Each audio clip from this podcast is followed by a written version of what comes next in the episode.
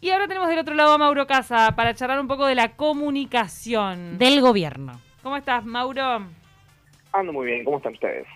Bien de bien. Mira, voy a atar un mensaje que nos mandó el falso ninja, que dice el contacto con la naturaleza. Sí. Que eso Vale. lo ayuda a escapar de toda esta situación. Que me acuerdo de vos, Mauro, porque una vez teníamos consigna de qué, qué animal serías y Mauro dijo un pato. Y siempre me acuerdo de vos cuando entro en contacto con la naturaleza y veo los patos maravillosos que tenemos. ¿Sabías que en la Rambla para siempre. Encontré para como cinco, hay cinco especies por lo menos de aves en la Rambla de Montevideo. En la Rambla Sur estoy hablando. Hay negros, negros y amarillo. Hay unos que son blancos que no son patos. Esos son más como de otra onda. Otra onda. Ah, pensé que ibas a tirar el nombre de la especie y todo, y no. Ay, no, eh, bueno, eh, yo eh, digo amarillo y bla- eh, amarillo. No, mentira. No, el hay unos negros y hay otro negro con pico amarillo. Y la verdad que decís, pa, pero tremendo ecosistema tengo acá, todos estos bichos, y que son re felices porque te están mirando desde ahí abajo, a vos, ser humano que tenés todas tus preocupaciones, y ellos su única preocupación es agarrar un pescadito y seguir nadando. Los amo. Amo ver a los patos. Gracias, Mauro. Es un lindo Ok. bicho, es un lindo Disculpa, Mauro, buenos días, ¿cómo estás? Estoy muy bien, estoy muy bien. Contanos qué, Este, qué traes hoy. Bueno, a ver, me parecía que este, es, un tema amplio, por supuesto, lo- la, estrategia de comunicación del gobierno. Este, en particular respecto, ah, es como que es medio inevitable que, todo gire en torno, en torno a la pandemia y todo gire en torno a, a la crisis sanitaria. Eh, como que también ha habido, digamos, mucha dificultad para tanto para el gobierno como para, para otros actores, para la oposición o actores sociales, para instalar cualquier otro tema, ¿no? Digamos, como que cada vez que, que se busca instalar otro tema es como que lo de la pandemia vuelve y, y- y ocupa el 98%, digamos, de, Sí. de la atención y de los esfuerzos tanto de- del gobierno como, bueno, de, de- de toda la comunicación. Pero justo por, por el que- tema de la pandemia es que está siendo tan conversado en redes sociales el tema de dónde está, sale a dar un mensaje, necesito un mensaje, es como que la gente o algunos usuarios, viste, que comunican en las redes sociales, eh, a veces expresan eso. Sí, yo, yo creo que evidentemente ha habido este cierto agotamiento, digamos, ¿no? de la estrategia de comunicación del gobierno, que le funcionó muy, muy bien durante el primer año de la pandemia, este, quizá hasta desde diciembre, enero, cuando se empezó a ver como las primeras dificultades. Recuerdo esa conferencia de prensa, creo que fue el 18 19 de diciembre, la, la de cuando empezamos a volver a, Sí. a, a algunas medidas más restrictivas. este, bueno, veníamos ahí como en un, en un limbo donde parecía que no había pandemia en Uruguay y bueno, empezamos a volver hacia atrás y ahí creo que ya es, esa comunicación del, del gobierno no, no fue muy buena. Me, me acuerdo que, que- que la gente comentaba, ah, bueno, como que es, es la primera conferencia de prensa donde realmente no, no quedó muy claro este, el, el mensaje de, desde presidencia y creo que de allí hasta ahora el gobierno no, no, no le ha invocado nuevamente a la tecla, ¿no? Como que no, no, no logra encontrar, este, es como que son dos dimensiones distintas, ¿no? Una dimensión que es la de las medidas, sí, o sea, hacer cosas, hacer política pública para este, reducir los contagios o para, este, bueno, para reducir este, la, la circulación del virus o para paliar este, las consecuencias económicas y sociales de la crisis. Eso es como todo una dimensión que es la dimensión de la acción del Estado. Y luego está una dimensión más por encima que es la de la comunicación, ¿no? Yo en, en esta, en esta columna no, no, no, no me iba a referir tanto a la política pública, a lo que está haciendo el gobierno, sino cómo lo comunica y a, y a qué mensajes le da a la, a la ciudadanía, ¿no? Sobre todo porque mm, el combate a la pandemia en particular tiene que ver mucho con lograr este mm, cambios en el comportamiento social, digamos, ¿no? Tiene que ver con que las personas acaten ciertas medidas que en el caso de Uruguay se han planteado siempre como medidas más bien voluntarias o no o no obligatorias en el sentido de que no hay un no hay un respaldo como de la de la fuerza policial atrás no digamos no, no, o sea son medidas que en, en las cuales se busca más bien convencer y persuadir a la ciudadanía que obligarla a adoptar un comportamiento ¿Cuándo? entonces si las Ah, lo de la Sí. obligación, ahí va, porque yo te iba a hacer eh, una pregunta al respecto cuando la calle Pou dijo ya más de una vez que él no quiere un Estado policíaco. Es eso, es una fuerza que reprima y no que disuada, pero a mí me da la sensación que a veces la disuasión está al borde de la represión o no. No, para mí no. Disuadir es ¿Vos qué- exhortar. No, no.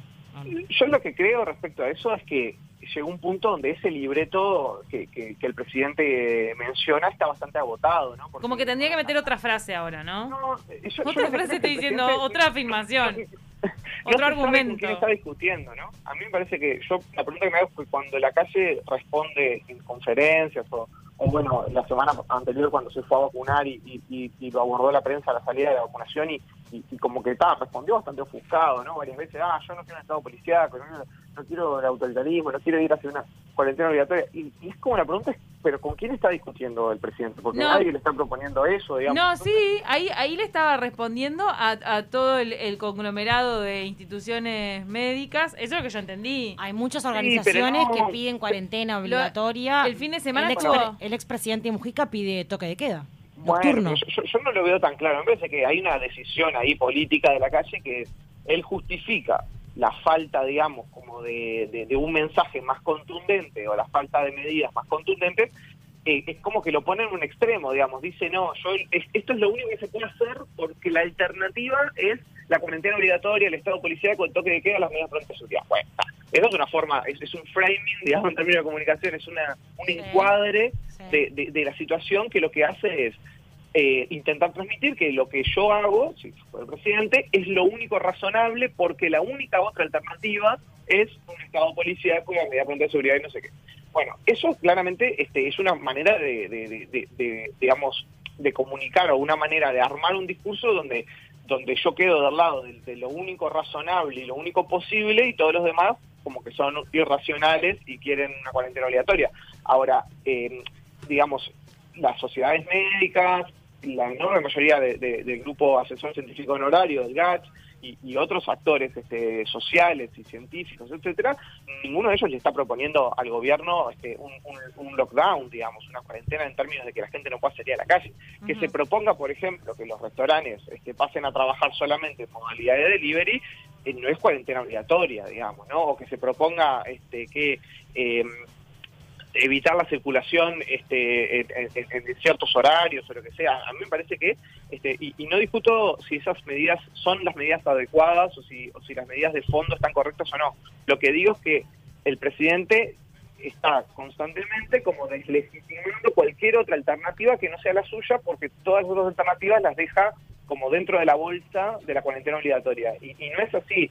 La semana anterior me parece que hubo un episodio bastante triste, que fue cuando justamente salió esta comunicación de las sociedades médicas, del Sindicato Médico del Uruguay y de todas las sociedades, digamos, o la gran mayoría de las sociedades científicas vinculadas al área de la salud, este bueno, sugiriendo, eh, básicamente haciendo un llamado de atención y, una, y una alerta de preocupación sobre lo que está ocurriendo eh, eh, directamente en los centros asistenciales y la gente que está en la primera línea de la lucha contra el COVID, que son los médicos y los, enfermeros, todo el personal de salud, y desde el gobierno me parece que la reacción fue eh, comunicacionalmente muy este, muy violenta, ¿no? Hubo una reacción como de, de salir directamente a deslegitimar todas esas voces y a, y, acusarlos de ser de estar haciendo política partidaria y básicamente como Mario, pero ¿en qué te parece que... la comunicación del gobierno ha sido violenta?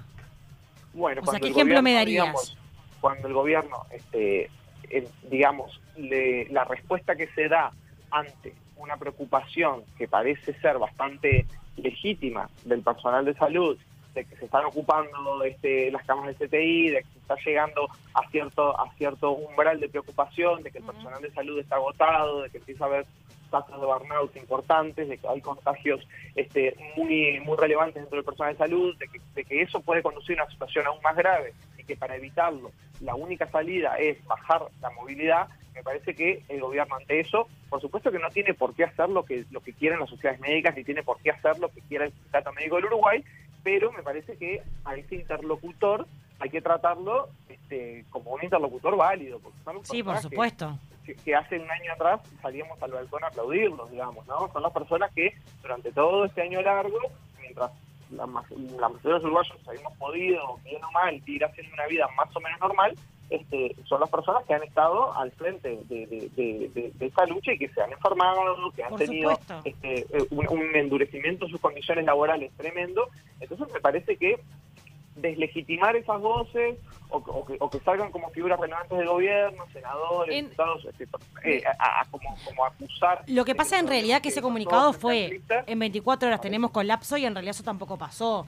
Yo creo que hay un poco y un poco, creo que las sociedades médicas están, por supuesto, reclamando y, comunicando sobre todo lo que le está pasando, que para mí es un hecho de la realidad. Yo que trabajo en la calle, tengo la posibilidad de entrevistar, de ver y de, y de conocer ciertas situaciones, eh, nadie me lo tiene que contar. Yo veo caras de médicos agotados, de más de tres días sin dormir, batallando contra esta pandemia, lo cual mis respetos absolutos. Ahora, también hay un poco y un poco. El SMU sacó una campaña que después algunos colectivos internos arrancaron a desmarcar como diciendo, che, mirá que yo con esto no estoy de acuerdo, esto no está pasando. Hubo mucho caldo con eso. Yo creo que hay muchos hilos atrás de todo esto, no es todo tan macro de todos los médicos dicen esto, porque si lo arrancas a, desglosar y a desmenuzar, tampoco están así. No, pero, pero deslegitimar a los actores, digamos, eh, no, me parece una, buena una buena estrategia, ¿no? Decir que el problema es que, a ver, si hace unos meses atrás, cuando las cosas iban más o menos bien, y el gobierno eh, eh, podía todo el tiempo eh, sacar la bandera de que las decisiones del gobierno estaban respaldadas por la ciencia, de que estaban todos los científicos alineados con esto que se estaba haciendo, que el gobierno se escuchaba a la ciencia y a, la medicina y se dejaba asesorar. Y eso era bastante cierto, digamos, y, y podían el gobierno decir que los buenos resultados que tenía eran por eso. Bueno, ahora cuando los resultados son pésimos, como estamos teniendo en estas últimas semanas, me parece que este, decir ahora que el problema es que los científicos son todos de izquierda, que no sé qué, que, los científicos son frentistas que están tratando de, legitimar al gobierno, que están tratando como de este, boicotear, o sea, a ver, me parece... No, eso no corre, eso no corre. Un cambio de 180 grados que, en la comunicación que me parece que no que no corresponde. Yo entiendo, ahí va, eh, estamos en, en el tema de la comunicación del gobierno de la calle Pou en este marco de pandemia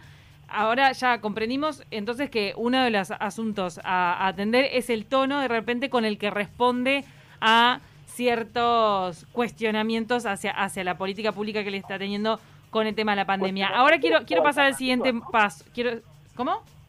Cuestionamientos a, la política o alternativas. Hay grupos que lo que hacen es proponer otras. Sí, proponer. Sí, sí, sí. Bueno, y, y si esas propuestas, por supuesto que la toma de decisión la tiene que hacer el gobierno, que para eso fue electo. Ahora, es escuchar a los actores, a los que sí escuchabas en otro momento y a los que en otro momento utilizabas un poco hasta como escudo, porque ponías por delante todo lo que hacías, decías que no, que esto está respaldado por la ciencia, por las sociedades médicas, no sé qué, y cuando en, en, un momento donde esos mismos grupos eh, están pidiéndote hagas otras cosas que el, el, gobierno, por razones legítimas, ¿no? El gobierno tiene derecho a no seguir esos, esas recomendaciones y el gobierno en muchos temas, bueno, se abraza su libreto, que tiene como una ultra ortodoxia liberal en algunos temas, ¿no? Decir, bueno, no va a hacer más gasto en ciertos temas sociales, no va a este, avanzar hacia una renta básica, no va a avanzar hacia dar otros subsidios a la población que se ha quedado este, sin empleo por la, por la, por la falta de movilidad o no va a restringir más, o sea, todas esas decisiones son decisiones ideológicas, ¿no? El gobierno está convencido de que eso es lo que tiene que hacer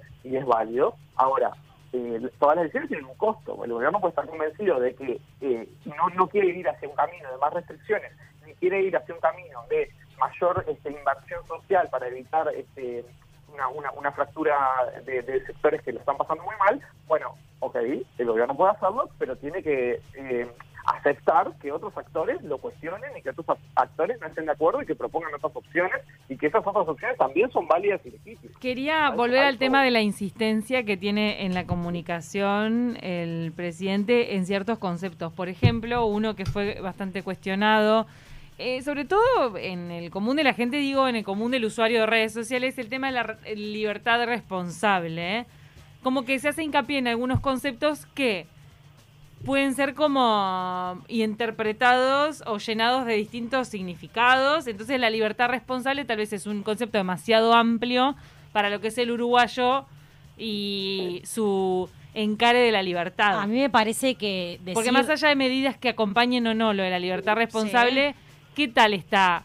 O sea, ¿qué tan bien o qué tan utilitario es repetir eso? No, a mí me pasa como ciudadana que a mí no me gusta que la, que la responsabilidad esté en mi cancha, cuando en realidad yo no soy no tengo forma de tomar decisiones ni tampoco de medidas. Yo lo que hago por mí es cuidarme, por mí, por vos, por nuestros compañeros y por mi familia y por la sociedad en general usar un barbijo, dos barbijos, cuidarme, bañarme en el colegio y demás. Pero lo cierto es que las medidas no las tengo que tomar yo.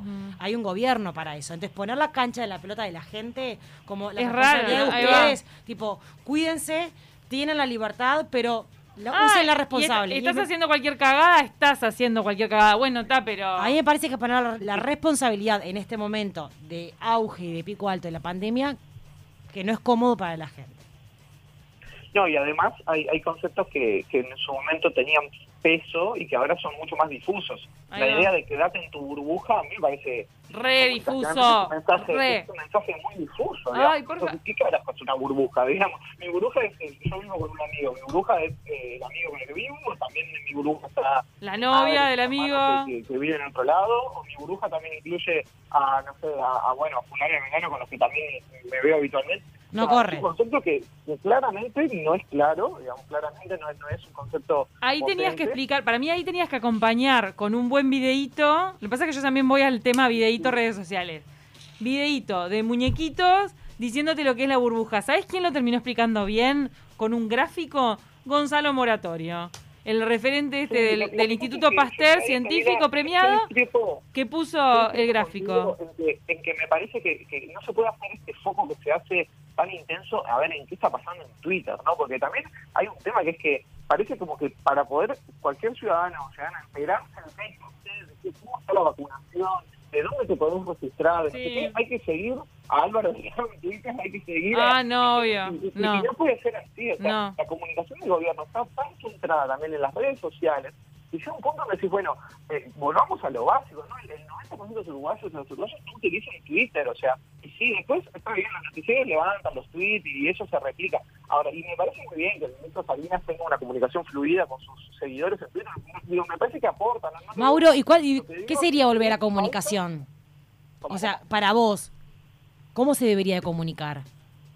A ver, este, me parece que por supuesto hay, hay, hay expertos en estas cosas que... No, ya sé, pero estamos hablando del tema de la comunicación. Pero sí, me parece que, que, la comunicación tiene que ser mucho más este, directa de la de presidencia, del presidente con la ciudadanía, en un momento donde las cosas se han complicado tanto este, y donde eh, un año atrás teníamos conferencias de prensa semanalmente para reportar había 15 casos no, pero es ilógico también sacar un presidente a hablar todas las semanas. Eso es algo utópico. Pero, quizás no tiene que ser el presidente, quizás tienen que ser otros otros actores del gobierno. Bien. Tiene que tiene que ser el presidente de la quizás tiene que ser el eh, secretario de presidencia. A ver, hay una batería de cosas. Quizás no, es que la gente salga a hablar, sino que se hagan campañas, ¿está bien? También estoy de acuerdo con los videitos y con todo pero bueno, en los, también en los medios masivos, ¿no? También que se utilice pero para algo en los medios masivos, si vos prendés no, pero están, los noticieros, están, en todos lados. Hay videos, sí. noticieros y no noticieros, a cualquier hora. Sí, para mí lo que yo veo ahí es que, es que de repente está como que eso, los mensajes son un poco este, difusos, ¿no? Bueno, volviste de semana de turismo, no sé qué. Sí, te dicen qué hacer. Me, me parece que, que, que, que en ese sentido se puede afinar, ¿no? y no solo el mensaje en concreto, yo lo que digo es la comunicación no solo en WhatsApp, ¿no? la comunicación también con quiénes hablas, quiénes son tus interlocutores y qué lugar les das. ¿no? Me parece que ayer hubo una muy buena noticia que es que el, Parlamento va a tener una comisión especial, digamos, este, en, senadores para poder este, hacer seguimiento a los temas de la pandemia, que es algo que la oposición venía reclamando desde hacía un año, digamos, ¿no? que se le diera un lugar también a la oposición para, para poder debatir sobre estos temas, para tener información de primera mano y para poder también respaldar al gobierno las cosas que se estén haciendo, ¿no? Y me parece que el presidente la semana pasada tuvo una salida bastante este, poco feliz cuando dijo diálogo para qué, o sea, cuando le preguntaban este, mm. en, los periodistas a la salida de la vacunación, bueno, presidente, usted no, no, está dispuesto a instalar una mesa de diálogo, no está dispuesto a instalar este, una, una comisión, lo que sea, y el presidente también respondió como, no, diálogo para qué, o sea, como que, bueno, es el gobierno que tiene que tomar las decisiones y chau. Bueno, evidentemente esa postura ahora se flexibilizó un poco y, ahí hubo como un cambio, un brazo a torcer, digamos, porque es evidente que en, esta situación de, crisis este, tan importante sanitaria que estamos viviendo, este, se necesita mucho más este, compromiso de los distintos actores y el que es mano en eso es el gobierno, el que tiene que abrirle la cancha a los demás actores es el gobierno. Entonces me parece que hay un estilo, o ha habido un estilo muy exclusivista del gobierno, muy este, individual del gobierno, decir, bueno, nosotros vamos para allá y, no escuchamos otras voces o no damos lugar a otras a otras medidas o deslegitimamos que todo lo que lo que pida o lo que proponga el Frente Amplio es porque, este, digamos, eh, quieren boicotear el gobierno, bueno, parece que tiene que haber ahí un cambio de postura y un, digamos, un tono más consensual.